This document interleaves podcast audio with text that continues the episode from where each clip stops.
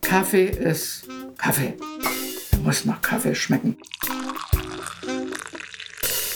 Und dann wurde ich Kaffeespezialist in Vietnam, obwohl ich noch nie in meinem Leben Kaffee getrunken hatte.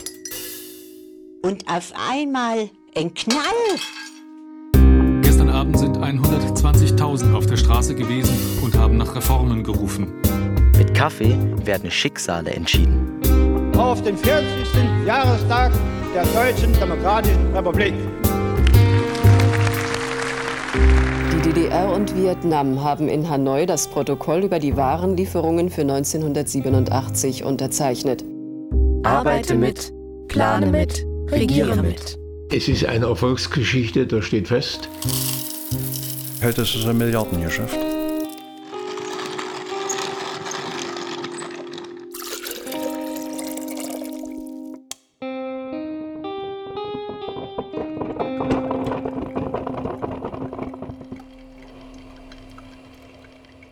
Robusta ist nicht so geschmacksvoll wie Arabica, aber viel resistenter gegenüber irgendwelchen Krankheiten, also widerstandsfähiger.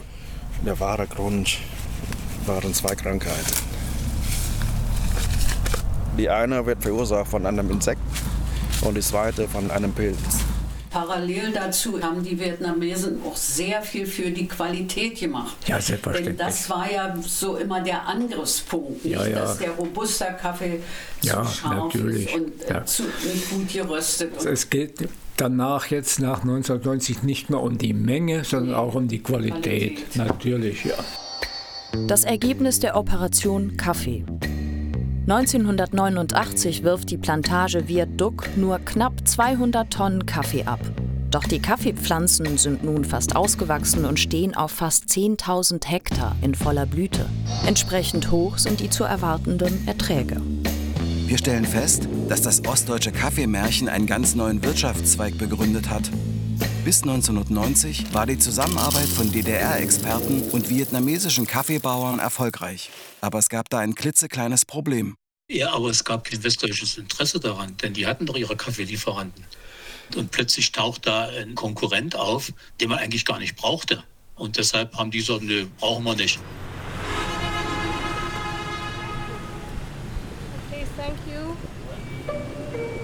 Trotzdem wurden die Kaffeebauern in Vietnams Hochland zu den zweitgrößten Kaffeeproduzenten der Welt, obwohl sich 1990 niemand in Westdeutschland für sie interessierte. Wie konnte das geschehen? Was ist nach der Wende passiert? Und wieso haben wir nicht von dem Erfolg profitiert? Wir haben schließlich unserem sozialistischen Bruderland am konsequentesten beim Aufbau geholfen. Spurensuche im Hier und Jetzt. Treffen in Buon Matot im Büro des größten Lebensmittelkonzerns der Welt. Auch der arbeitet mit vietnamesischen Kaffee. Sitz im modernen Hochhaus, zahlreiche Logos am Eingang. Imposantes Gebäude. Ja.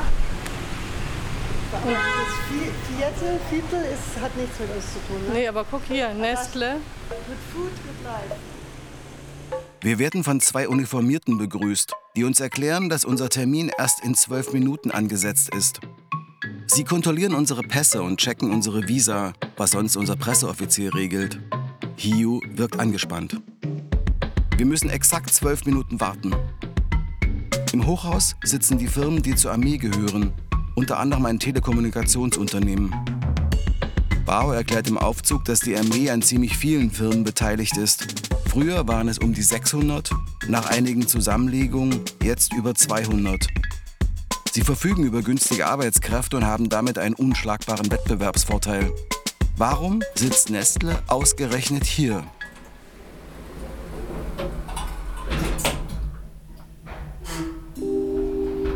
Operation Kaffee. Folge 6. Qualität und Quantität. Eine Serie von Christian Schiller, Frederik Veit und Marianne Wendt.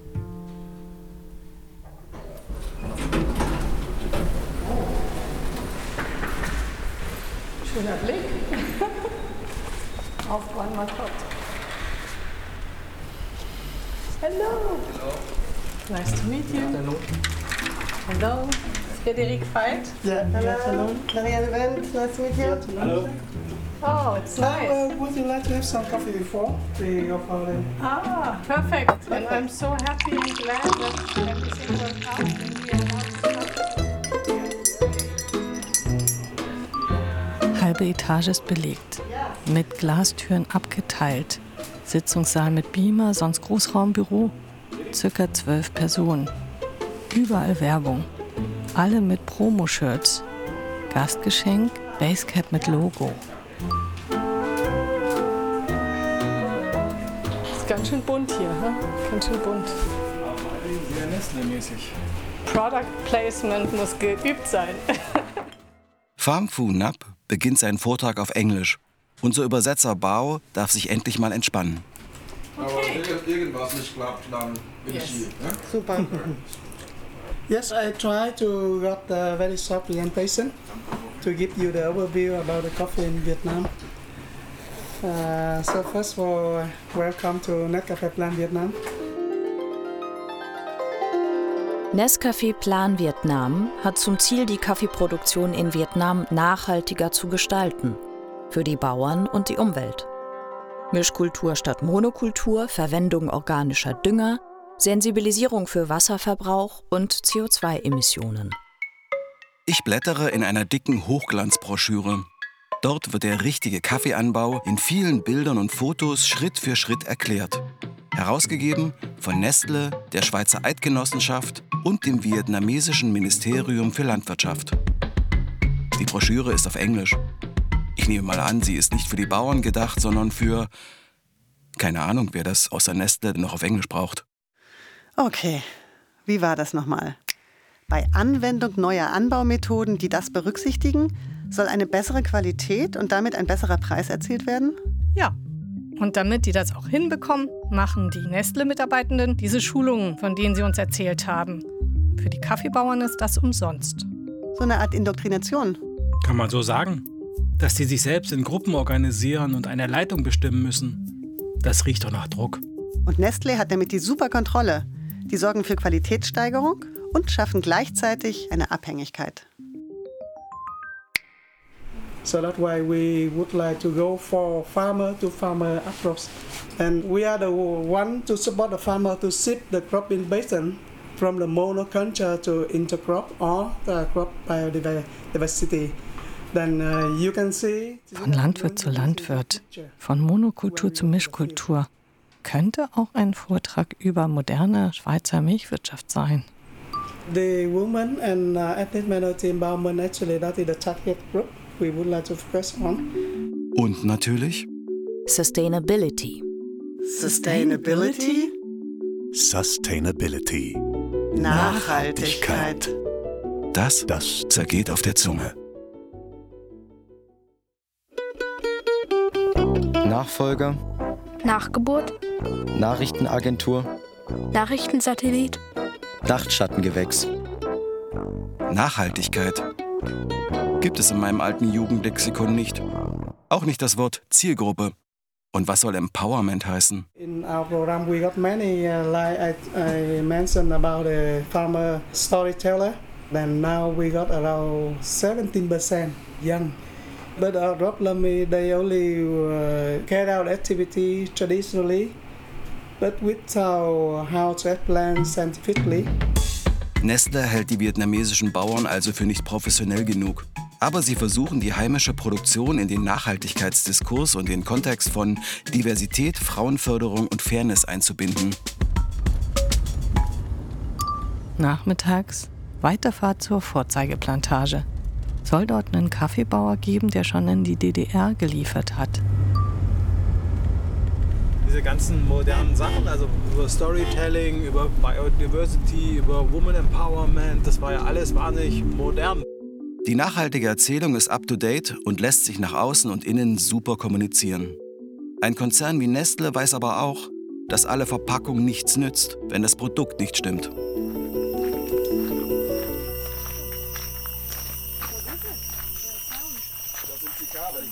Ah, da, da, cicada. Ah, wow. Yeah. Loud.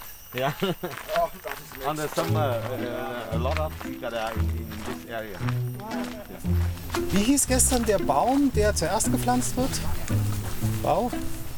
Äh, für den Schattenspender meinst du? Genau, wir haben den ersten Baum gepflanzt und dann die Pfefferpflanze dran. Ja, Cassia. C-A-S-S-I-A. And uh, let's uh, we uh, introduce introduce uh, the owner of the farm. See, his name is. He's, uh. Der Farmer sieht uns amüsiert an. Außer uns sind noch fünf Bauern mitgekommen. Eine ganze Delegation mit Nestle-Mützen.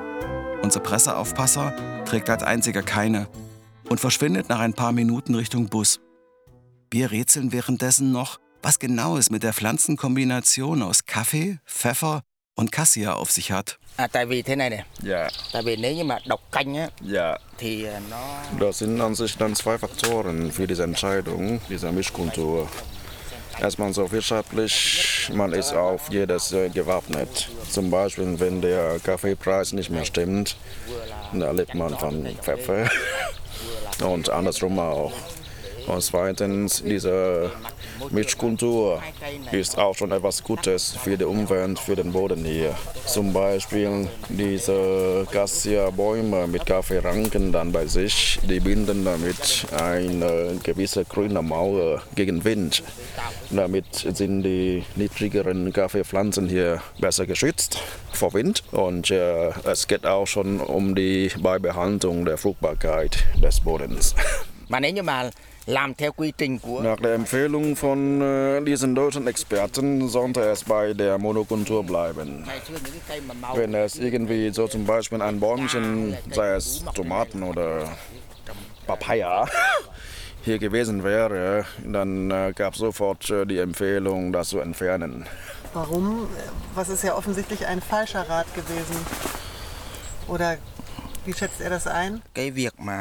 Auf persönlicher Basis, da sieht er, die Monokultur ist nicht ganz so gut für die Familie. Im Sozialismus wird Monokultur propagiert. Der Einsatz großer Erntemaschinen ist bei großen zusammenhängenden Flächen einfach viel effektiver. Dazu immer mehr Dünger. Das steigert den Ertrag. Ökologische Folgen? Egal. Uns wird gesagt, das mit der Umwelt sei nur westliche Propaganda. Die Saale, an der die Burgen seit dem Mittelalter stolz vor sich hinstehen, stinkt trotzdem nach Chemie. Kaum vorstellbar, dass den deutschen Spezialisten in den 80ern die Nachteile der Monokultur noch nicht bekannt waren. Aber die Anweisung von oben lautete, schnell und viel produzieren. Die Familie des Bauern hat sich schon vor 1975 mit Kaffeeanbau beschäftigt. Damals haben allein Vögel die Saat der alten Franzosenplantagen in der Natur verteilt. Das Volk der Ede hat in den Wäldern die jungen Pflanzen gesucht und dann zu Hause eingepflanzt. Strategische Saatgutherstellung durch Keimung von Kaffeekirschen besonders kräftiger Pflanzen gab es erst durch die Zusammenarbeit mit der DDR. Wir fragen ihn, was der Zusammenbruch der DDR für ihn und die anderen Bauern bedeutet hat. Tất nhiên là trước đây á, là về Die ersten fünf Jahre nach dem Wegbleiben der DDR-Experten waren äh, ziemlich äh, schlecht für ihn. Denn äh, die Investition, das Kapital für die Pflege der Kaffeepflanzen ist damit weggeblieben. Erst ab 1995 äh, hat es sich erholt. Und was war der Auslöser, dass es besser wurde? Năm 95 á, thì Dank äh, der Wiederöffnung des Landes und äh, dank dieser Öffnungspolitik der Regierung, da hat man leichteren und äh, günstigeren Zugang zu solchen Materialien, die nötig sind für den Kaffeeanbau. Die Regierung öffnete sich für Reformen, den sogenannten Doi Moi, der vietnamesische Weg der Erneuerung. Prüfen, Doi Moi. Was hat DDR-Diplomat Jörg Diener dazu gesagt? Bis 1987 haben die ja sozusagen komplett sozialistisches System, sozialistische Planwirtschaft und weiß ich was alles durchgezogen. Und das hat dazu geführt, dass sie Ende der 80er Jahre tatsächlich Hungersnöte in Vietnam gehabt haben, weil sie im Süden im Rahmen ihrer Befreiung oder äh, Kollektivierung den Vietnamesen den Boden weggenommen haben, Vergenossenschaftung durchgeführt haben und so. Und das hat alles nicht funktioniert, weil kein Anreiz mehr für die, für die Bevölkerung da war. Also musste die Partei etwas unternehmen.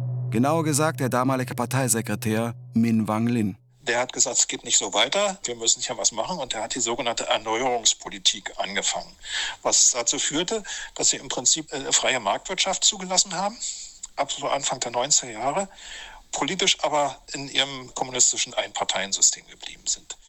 Während die DDR das westdeutsche System komplett übernahm, versuchte es Vietnam mit einem sogenannten marktorientierten Sozialismus. Das heißt, 1989 haben die das erste Investitionsgesetz zugelassen. Das war also noch vor dem Mauerfall in Deutschland.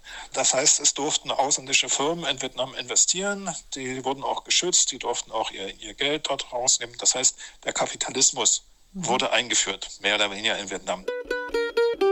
In meinem alten Jugendlexikon steht, Kapitalismus ist eine ökonomische Gesellschaftsformation, die auf privatkapitalistischem Eigentum an Produktionsmitteln, privater Aneignung der Produktionsergebnisse und der Ausbeutung der Lohnarbeiter beruht. Er ist in der Geschichte die letzte Ausbeutergesellschaft. Der Kapitalismus wird gesetzmäßig von der kommunistischen Gesellschaftsformation, dem Sozialismus und Kommunismus, abgelöst.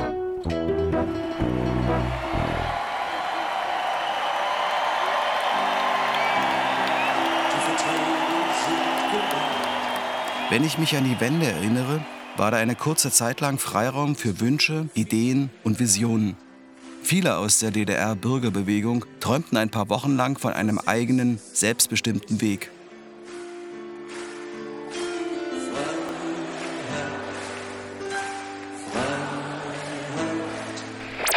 Liebe Mitbürger, Es ist der 8. November 1989. Die Schriftstellerin Christa Wolf ruft uns in der aktuellen Kamera alle auf, nicht wegzulaufen. Ich sitze im Wohnzimmer vor dem Fernseher, während mein Vater Gemüse schneidet und denke mir, dass ich eigentlich schon mal gerne nach Paris fahren würde. wir bitten Sie, bleiben Sie doch in Ihrer Heimat. Bleiben Sie bei uns. Was können wir Ihnen versprechen? Kein leichtes, aber ein nützliches und interessantes Leben. Keinen schnellen Wohlstand, aber Mitwirkung an großen Veränderungen. Wir wollen einstehen für Demokratisierung, freie Wahlen, Rechtssicherheit und Freizügigkeit. Unübersehbar ist, jahrzehntealte Verkrustungen sind in Wochen aufgebrochen worden. Wir stehen erst am Anfang des grundlegenden Wandels in unserem Land. Helfen Sie uns, eine wahrhaft demokratische Gesellschaft zu gestalten, die auch die Vision eines demokratischen Sozialismus bewahrt. Also ich meine, da muss man sich vorstellen, wie war die Situation. Also da war gerade die Mauer gefallen im November und da war man schockiert über den Hauch der Geschichte, der durch das Leben hindurch hauchte oder äh, als Wind oder Sturm hindurchfegte und wusste noch gar nicht, äh, wie einem geschah und musste alle möglichen äh, Dinge erlernen, äh, die neu zu erlernen waren in dem Austausch mit Westdeutschland und dann die Währungsunion. Da war der Fokus darauf, habe ich jetzt Westgeld in der Hand oder habe ich keinen? Kann ich konsumieren, kann ich nicht konsumieren? Kann ich teilhaben? Also Geld ist ja auch Partizipation und Teilhabe oder kann ich nicht teilhaben? Und sich da über die größere ökonomische Dimension Gedanken zu machen, ich glaube, das war nicht der Fokus der Menschen. Die Politikwissenschaftlerin Dr. Judith Enders begreift die Sehnsucht nach Sicherheit und Westgeld auch als Bedürfnis nach Partizipation und Teilhabe. So positiv beschrieben habe ich das bisher noch nicht gehört. Meist überwiegt der überhebliche Blick auf die Trottel, die den Versprechungen von Helmut Kohl geglaubt haben. Ja, die DDR-Bürger waren ahnungslos, aber sie wussten sehr genau, was sie auf jeden Fall nicht mehr wollten. Leben wie bisher.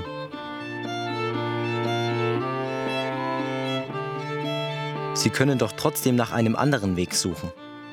Hätte ich in deinem Alter vielleicht auch gesagt. Hast du gesagt. Okay, habe ich. In Vietnam war es ja letztlich auch der ökonomische Anreiz, der das Ruder herumgerissen hat. Das Land hat es dank diesem Doi Moi mit seinem sozialistischen Einparteiensystem geschafft, in einer globalisierten, neoliberalen Welt zu überleben. Und der Einzelne glaubt, er hat einen persönlichen Mehrwert. So wie der Bauer, bei dem wir mit den Nestle-Vertretern waren. Der hat seine Kaffeefarm ja komplett an seinen Sohn abgegeben. Stattdessen hat er die Genossenschaft als Bauerngruppenleiter beraten und bekommt dafür ca. 60 Euro im Monat. Ist das jetzt viel oder wenig? Ja, auf jeden Fall so viel, dass es sich für ihn lohnt.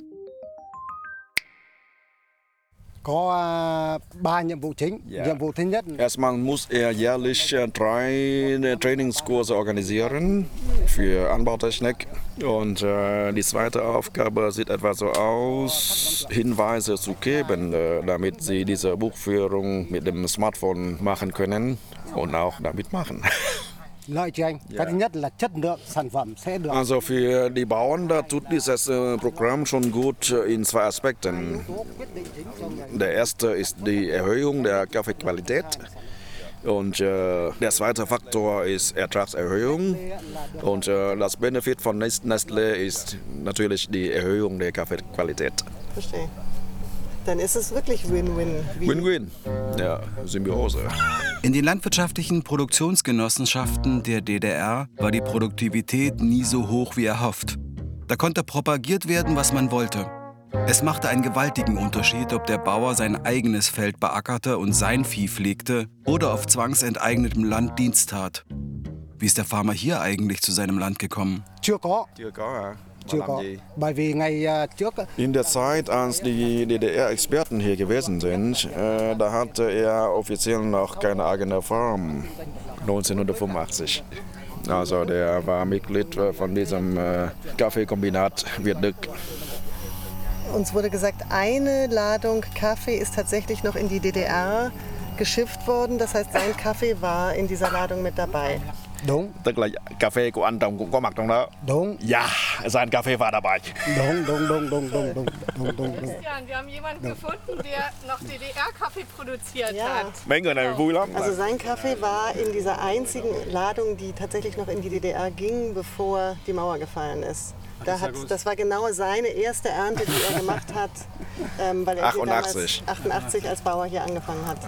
Für einen Moment stelle ich mir vor, wie der Bauer mit seinem Kaffee den Mauerfall verhindert hätte. Die Ernte wäre schon drei Jahre früher geliefert worden. Die DDR hätte keine Devisen mehr gebraucht, um Westkaffee zu kaufen. Sie hätten Millionen gespart. Und für das Geld hätte die Partei dann mehr Südfrüchte gekauft. Oder Westcomputer und Fernseher und Waschmaschinen, um die Leute mit noch mehr Konsum ruhig zu stellen. Oder sie hätten mehr Panzer gekauft und mehr Geld für die Stasi. Also ich stelle mir eine alternative Geschichte vor. Sie hätte hier an diesem Ort beginnen können und wäre im alten Silo beim Kaffeekombinat Fenag in Halle in der kleinen DDR zu Ende gegangen. Direkt hinter dem Haus, in dem ich meine Kindheit verbracht habe. Es steht ein Haus in New Eine Frage habe ich noch. Hinter dem Haus von meiner Mutter ist ein großer Silo gebaut worden für all den Kaffee, der aus Vietnam kommen sollte. Der ist aber nie angekommen. Weiß er denn, was mit dem Kaffee passiert ist, der damals in die DDR hätte kommen sollen? Như nãy tôi đã giải thích là trước năm Die Politik und damit auch schon Wirtschaftspolitik äh, hat sich äh, verändert in der Zeit. Und Vietnam hat äh, Kaffee zwar in die DDR exportiert, aber entweder eine oder maximal zwei Ladungen. Und äh, danach hat es einfach gestoppt. Einfach gestoppt? Was ist da passiert? Es gab doch langfristige Verträge. Für die Vietnamesen vor Ort stand plötzlich die Frage im Raum, wie geht es wirtschaftlich weiter? Die Leute vom Staatsbetrieb Viaduc standen zum ersten Mal ohne Plan da. Der Mauerfall hat die Situation der Plantage Viaduc auch schon sehr stark beeinträchtigt. Das heißt, das ganze Kapital ist dann weggeblieben. Und hatte er auch danach erstmal Schwierigkeiten oder ging es sofort bei ihm gut weiter? In der Zeit äh, mit äh, dieser Zusammenarbeit äh, mit der DDR, da bekam man hier innerhalb dieses Kombinats hundertprozentig alles gedeckt durch die DDR. Und äh, wenn diese Geldquelle dann plötzlich eines Tages dann wegbleibt, da wurde man in der Zeit dann äh, richtig mit äh, großen Problemen konfrontiert. Der Diplomat Jörg Diener erklärt uns das so. Alles bricht weg, aber jeder kann, wenn er will, selbst aktiv werden. Die hatten ja dieses neue Investitionsgesetz und hatten dann auch einige, diese ganze Vergenossenschaftung, haben die rückgängig gemacht. Die haben dann gesagt, okay, ihr kriegt das Land zurück. Und die Genossenschaften wurden in äh, sogenannte Service-Einrichtungen umgewandelt. Das heißt, wenn die Maschinen hatten, dann konnten sich die Bauern die Maschinen aus diesen Service-Einrichtungen und die wurden auch dafür eingesetzt, dass die Bauern ihr Zeug an die verkaufen konnten mussten aber nicht. Die konnten, das heißt, ihre Produkte auf dem freien Markt dann verkaufen. Das war der große Schritt, der dazu geführt hat, dass alles wieder extrem nach oben gegangen ist.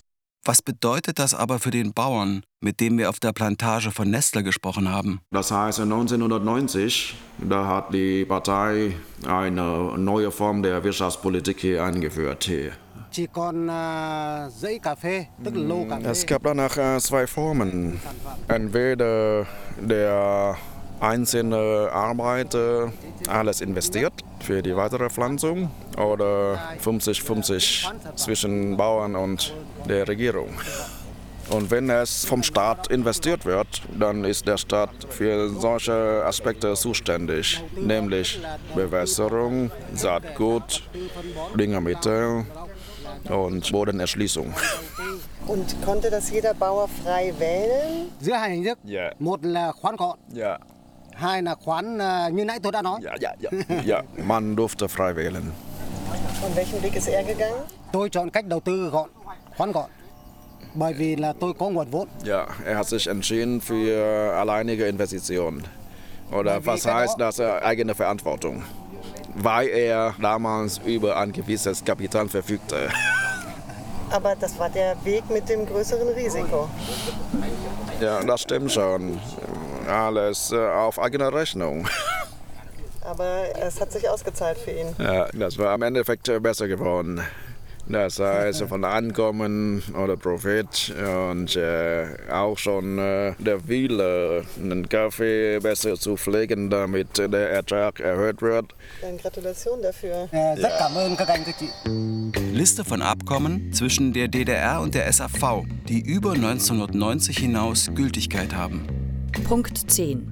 Abkommen zwischen der Regierung der DDR und der Regierung der SRV über die Fortführung der Zusammenarbeit bei der Produktion von Rohkaffee und die Lieferung von Rohkaffee aus der SRV in die DDR vom 27.02.1986. Gewährleistung von Rohkaffeelieferungen bis zum Jahre 2010 im Gesamtumfang von 48.000 Tonnen.